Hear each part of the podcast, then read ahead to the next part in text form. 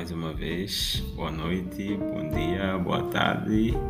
dependendo do horário e onde você estiver nos escutando. Este é mais um episódio do nosso podcast e esta vai ser uma edição especial que eu estou gravando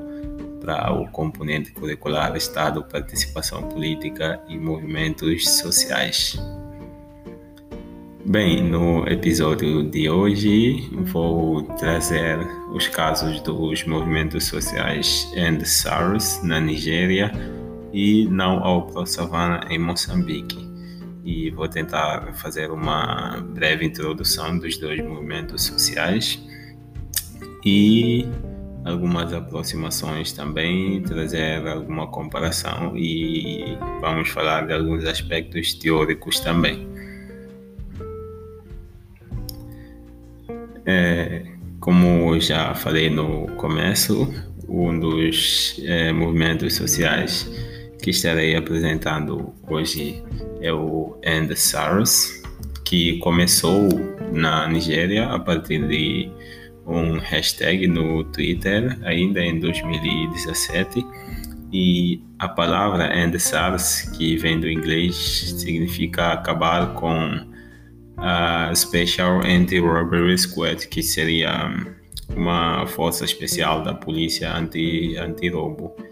e ela foi criada em 1992 e passou a adotar métodos é, muito militaristas, muito duros,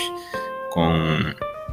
os movimentos sociais, os ativistas e os próprios cidadãos em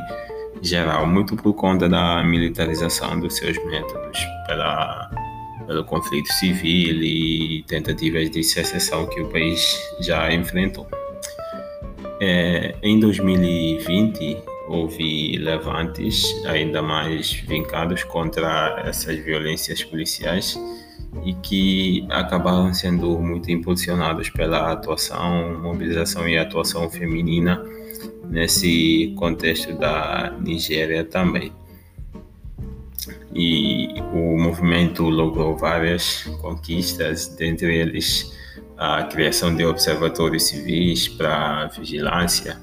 é, dos policiais e revitalizou a paisagem, o debate público sobre os movimentos sociais e a própria forma de é, mobilização. E o que teve mais sucesso é, a, é o fim desta força-tarefa que é o SARS e as autoridades acabaram instituindo uma outra força, passando o SARS para a reforma.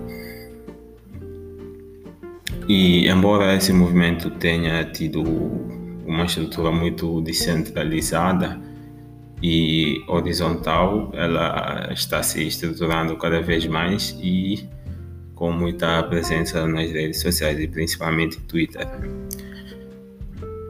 No caso moçambicano, é o Nawal Pro Savana, que foi um projeto gestado entre 2009 e 2011 por grupos empresariais brasileiros e japoneses com o governo moçambicano.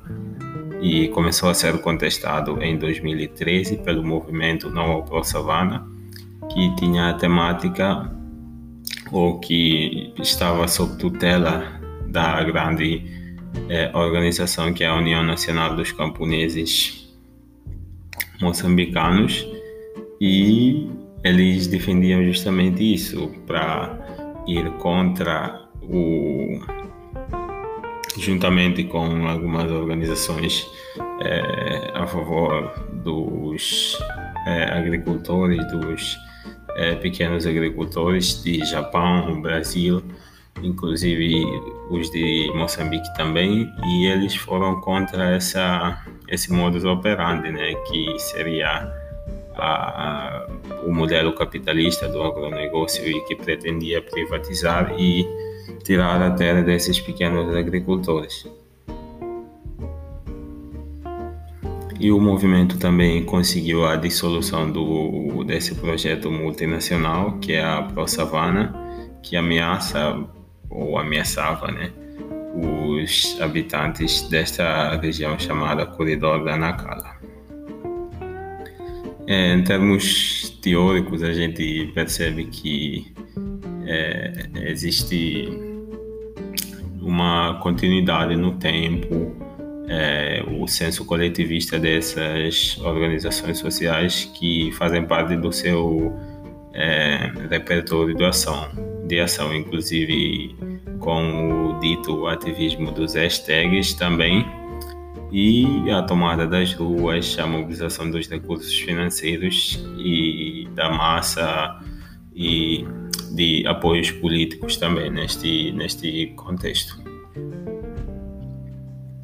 Ah, se olharmos para a teoria dos novos movimentos sociais, é, que olha para essas atuações como é, mais pós-industriais, mais modernos, afastados de uma reivindicação da classe profissional operariado, podemos notar que os dois movimentos apresentam é, sinais ali ligados a esse movimento